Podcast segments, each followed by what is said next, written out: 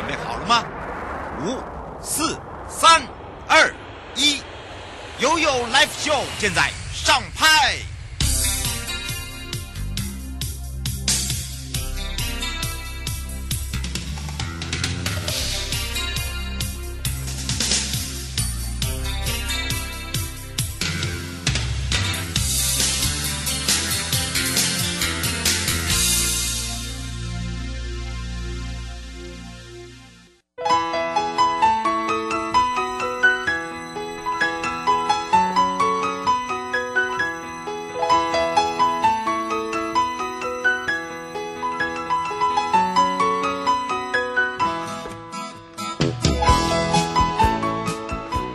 来到了一点零三分了，再度回到了 You Live Show FM 零四点一正声广播电台，陪同大家，我是你的好朋友瑶瑶。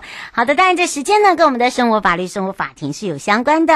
那么在上半段呢，是由台北地检署蔡佩珊检察官要来跟大家聊到了，就是所谓的性侵害被害人在司法程序的保护部分、哦。那当然呢，哦，包含了就是要分享一下性侵害犯罪防治法对于我们这些性。侵害被害人的保护的一些规定，让大家可以更多的清楚，以及性侵害被害人在侦查中的一些保护措施，让大家可以更多的了解。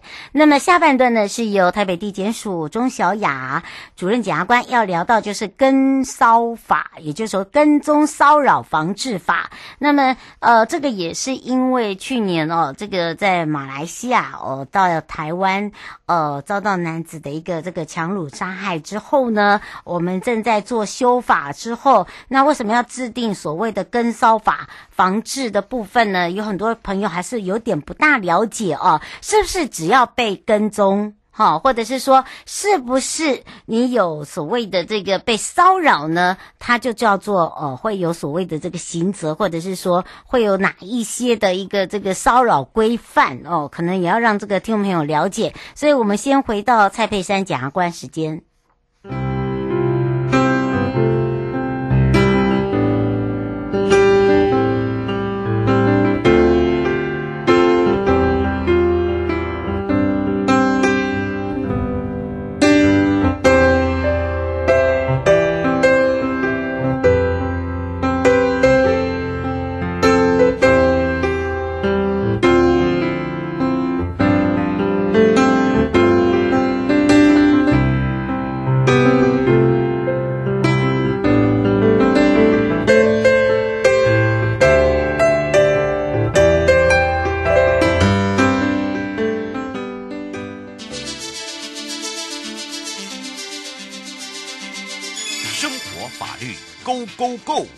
你我生活的好伙伴，我是你的好朋友哦。我是你的好朋友瑶瑶，再度回到了 ufo fm 零四点一正声广播电台，陪同大家。好的，当然呢，我们呃在这个节目里面呢也预告了啊，要来聊到的就是性侵害被害人在司法程序的保护。那么也要让全省各地的好朋友们了解清楚，或者是你不了解的地方呢，今天就由台北地检蔡佩珊检察官来帮你解决这个问题。我们要开放零二二三七二九二零。那么当然呢，我们今天呢，我们要赶快呢。先让佩珊检察官来跟大家先打个招呼，哈喽，哈喽，各位听众朋友，大家好，瑶瑶好。是，当然呢，我们也讲到了哦，这个谈到了性侵害被害人哦，其实国内跟国外的司法程序其实还是有一些不大一样的，对不对？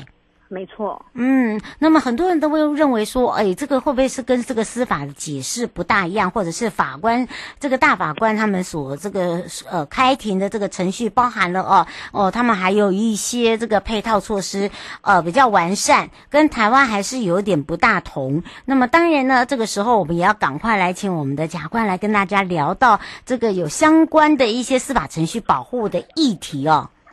嗯。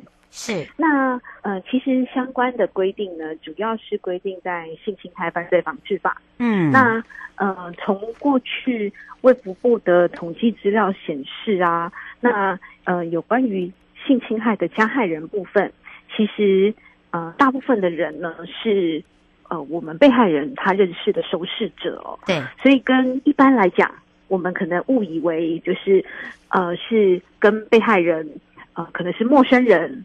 造成的性侵害案件，嗯、其实是有蛮大的差距。嗯，差很多。嗯，对，没错。那对于司法程序来说啊，怎么样提供给被害人足够的保障？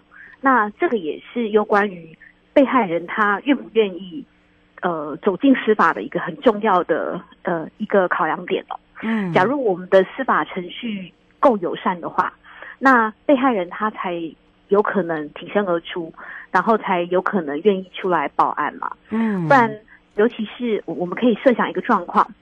如果今天加害人可能就是被害人的上司，嗯，或者是加害人可能就是被害人自己的亲属，嗯，那被害人本来在要嗯要报案或者是提告之前，他一定会经过很多的考量，嗯，甚至是抉择，他可能会去判断说我现在的证据够不够，嗯，那我提告对我后续的工作会不会有影响？其实会有很多的考量点。嗯，那也希望可以透过今天的呃这个节目，然后让被害人了解到在司法程序他可以获得的保障。嗯，那最主要的目的还是希望被害人可以勇敢的站出来。对，这真的是一个有时候哦，人人都会这样子一个想法啦，就是说不想让人家知道哈，或者是说，呃，像刚刚这个检察官有讲到一个重点，就是说很多都是因为朋友关系、家属关系，好，可能同学关系，甚至呢有一些是呃这个前配偶，就等于是离过婚、离、嗯、婚了啊，呃、没错，对，呃，甚至是自己家人都有这样的一个情形哦，哈，不只是职场上面，所以如果真的发生的时候，之后呢，真的不是只是说你考量上面时候不想让人家知道，而是说你要先保护自己，叫怎么去保护自己？我觉得应该要有一些相关的保护规定，譬如说我真的发生了，我就算不想让人家知道，但是我一定要做哪些动作？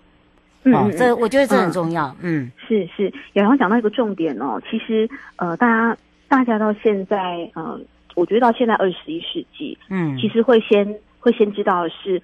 发生如果发生类似的事情，第一个一定要先搜证嘛。是，嗯，那怎么搜证呢？其实最直接的证据通常都是在嗯被害人或者是加害人的身上。嗯，也就是说，呃，如果才刚刚可能发生性侵害的事件，嗯，那呃就是会我我呃这边还是会建议建议就是。如果我们周边的亲友遇到这个不幸的状况，还是要鼓励他赶快去报案。嗯，那报案之后呢，就是呃，妇幼队的员警啊，还有就是县市政府会有社工陪同。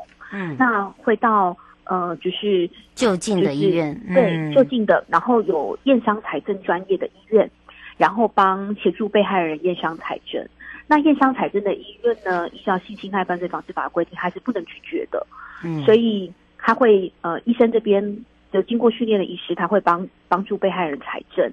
那采证的好处是在于说，呃，第一时间我们保全了证据，嗯，那日后日后也对于要追诉犯罪、追诉对方这样子不不对的行为是有很大的帮助。嗯，是胡小姐想请教一下，这些费用是谁付？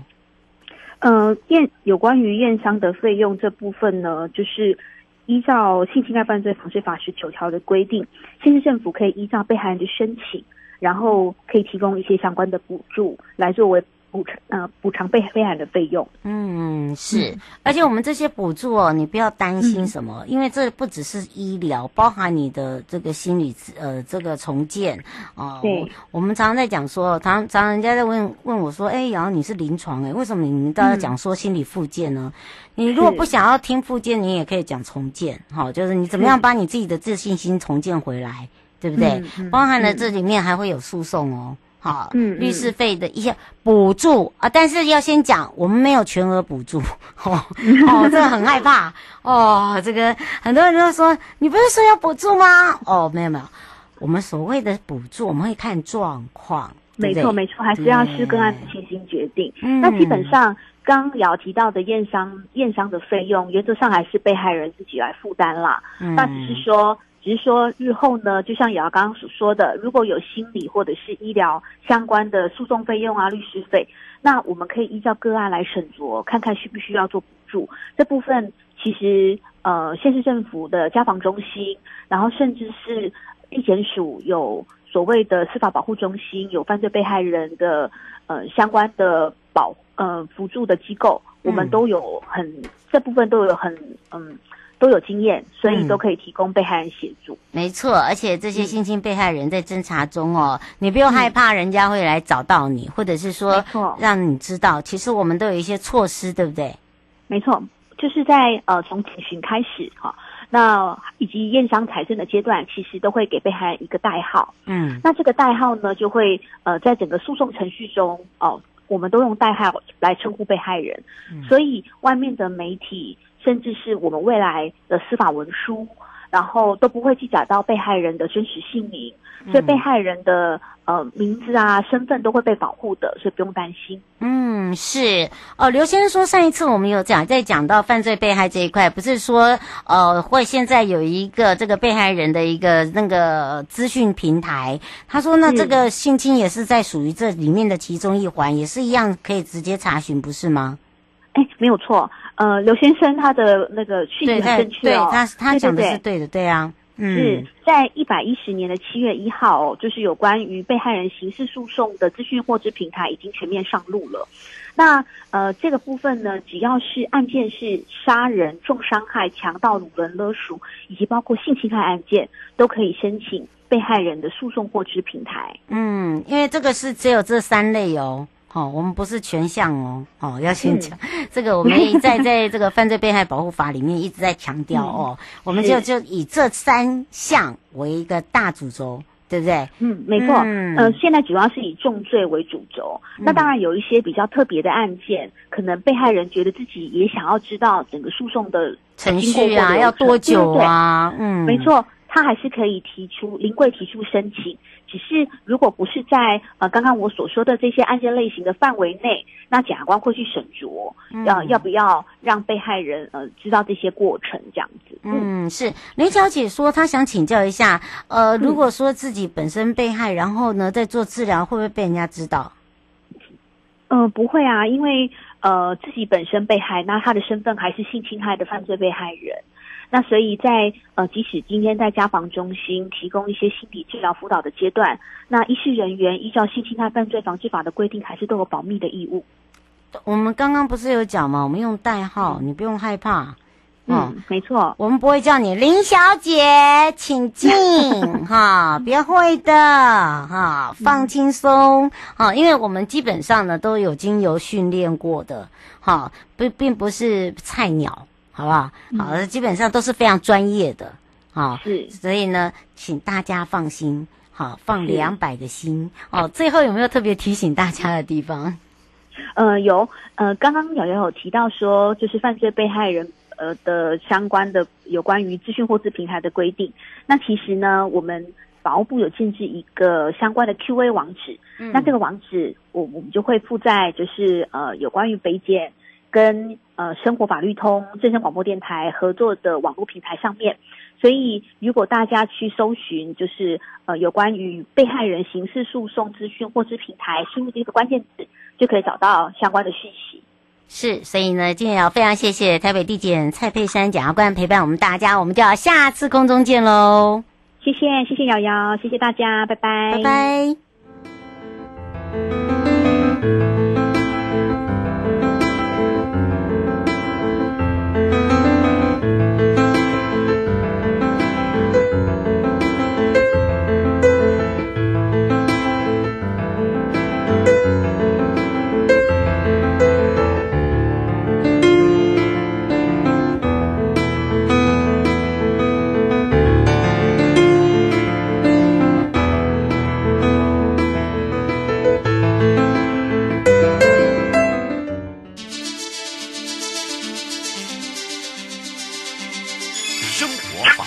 Go Go，Go，你我生活的好伙伴，我是你的好朋友哦。我是你的好朋友瑶瑶，再度回到了 You Live Show FM 零四点一正声广播电台，陪同大家。好的，当然呢，我们哦，这个常常在聊到了哦，犯罪被害，犯罪被害包含了哦，在谈到性侵害被害人在司法程序的部分，让大家比较清楚了解之外呢，当然今天呢，也要还要跟大家聊到的，也就叫做这跟踪骚扰防治法。好的，当然呢，我们要来开放全省各地好朋友时间零二二三七二九二零有。有任何的问题呢，陪伴大家是台北地检署钟小雅主任检察官。我们赶快来让小雅检察官主任跟大家跟大家打招呼喽，哈喽，大家好，大家好，今天很冷。哎，真的，嗯，保温保温。哎，不过今天很幸运，lucky 耶，我们今天是个 lucky day 耶，因为我们有一一一一一一啊，真的，嗯，我跟你讲，我一直在讲一月，我们导播就一直在看看我这边那边数，然后导播要又要补充一个，十一月再送你一亿。哦，再一个一啊啊！对，他说哦，赶快，你完蛋了，导播，导播，我们我们两个要豪宅哦，啊，我们不是那个豪宅哦，哦，所以啊，大家就在想到，哎，这个这个 lucky day 的同时啊，也要跟大家聊到了，呃，我们之前也有预告了哦，其实哦，我们常常听到了有一些被纠缠的啦，啊，或者是说呢被跟踪的啦，啊，或者是这个呃有关于呃艺人啦、粉丝啦，或者是说呃心仪的对象啦，或者或者是有一些癖好的人，哎，就喜欢跟踪人家，就是他就是很莫名的，就是想要跟踪，哈。那当然这样是不行的哦。所以我们这个跟踪骚扰防治法到底是什么？我们赶快来请教一下主任了。嗯，其实就像瑶瑶刚才讲的哦，就是有一些因为他爱慕，或者是他就想要追这个，他就是想要知道，对，他在干嘛？他就嗯，对他可能就是在他的办公地点啊，楼下等。或者是他在他在家住处附近，就是一直注意他，然后跟着他，然后想要去传一些讯息，然后告诉他说啊，我想要跟你交往。但是通常女生是不喜欢这样子的嗯骚扰，因为这样已经变成是一种干扰生活，私生活都被你看光光了，对不对？对。然后其实我们大家不要以为说这种案件不多，很多。其实这个对统计起来，就是每一年平均有。高达七千六百多件，哇，真的很多，很恐怖哎。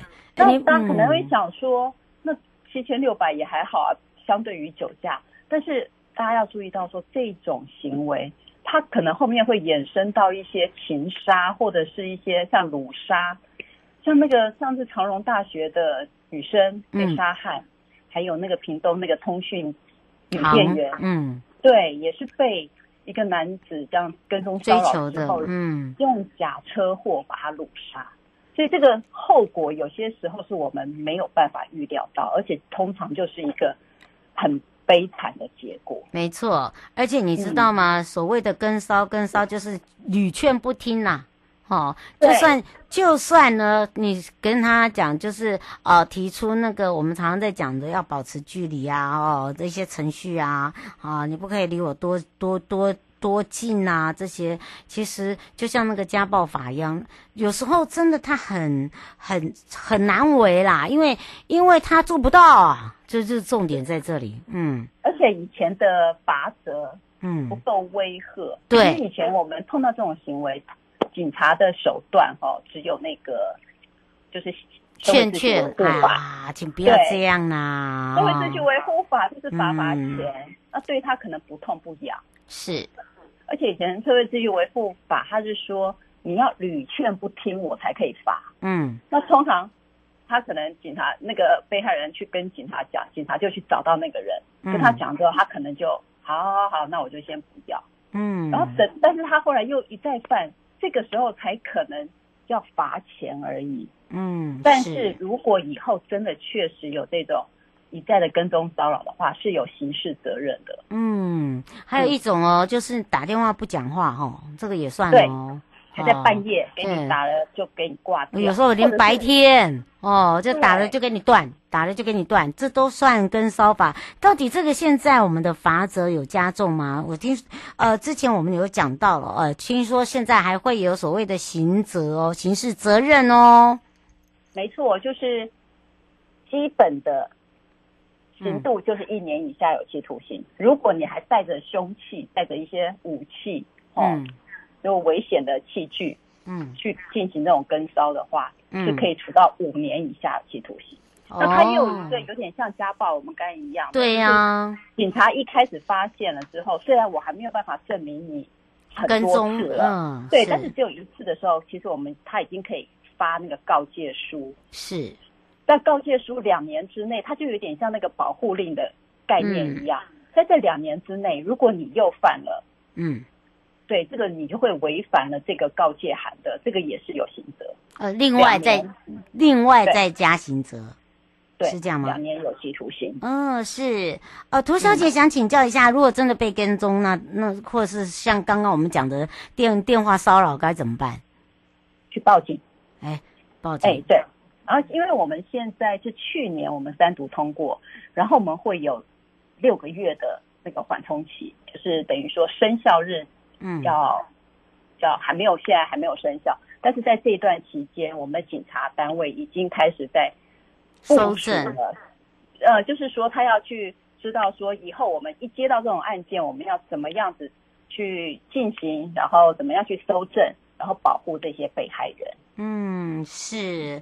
其实我们刚刚讲了那么多，就是第一件事情呢、啊，就是说我们自己呃，就是说在一呃，有时候晚上如果太晚回家的时候，其实你真的要告知家人哈，或者是说你坐车啊，要有那种警备之心，应该要这样讲。对，其实那个刚才刚提到家人哦，也要跟各位听众朋友大家报告一下，就是说像我们这个跟骚法，它其实只限于说。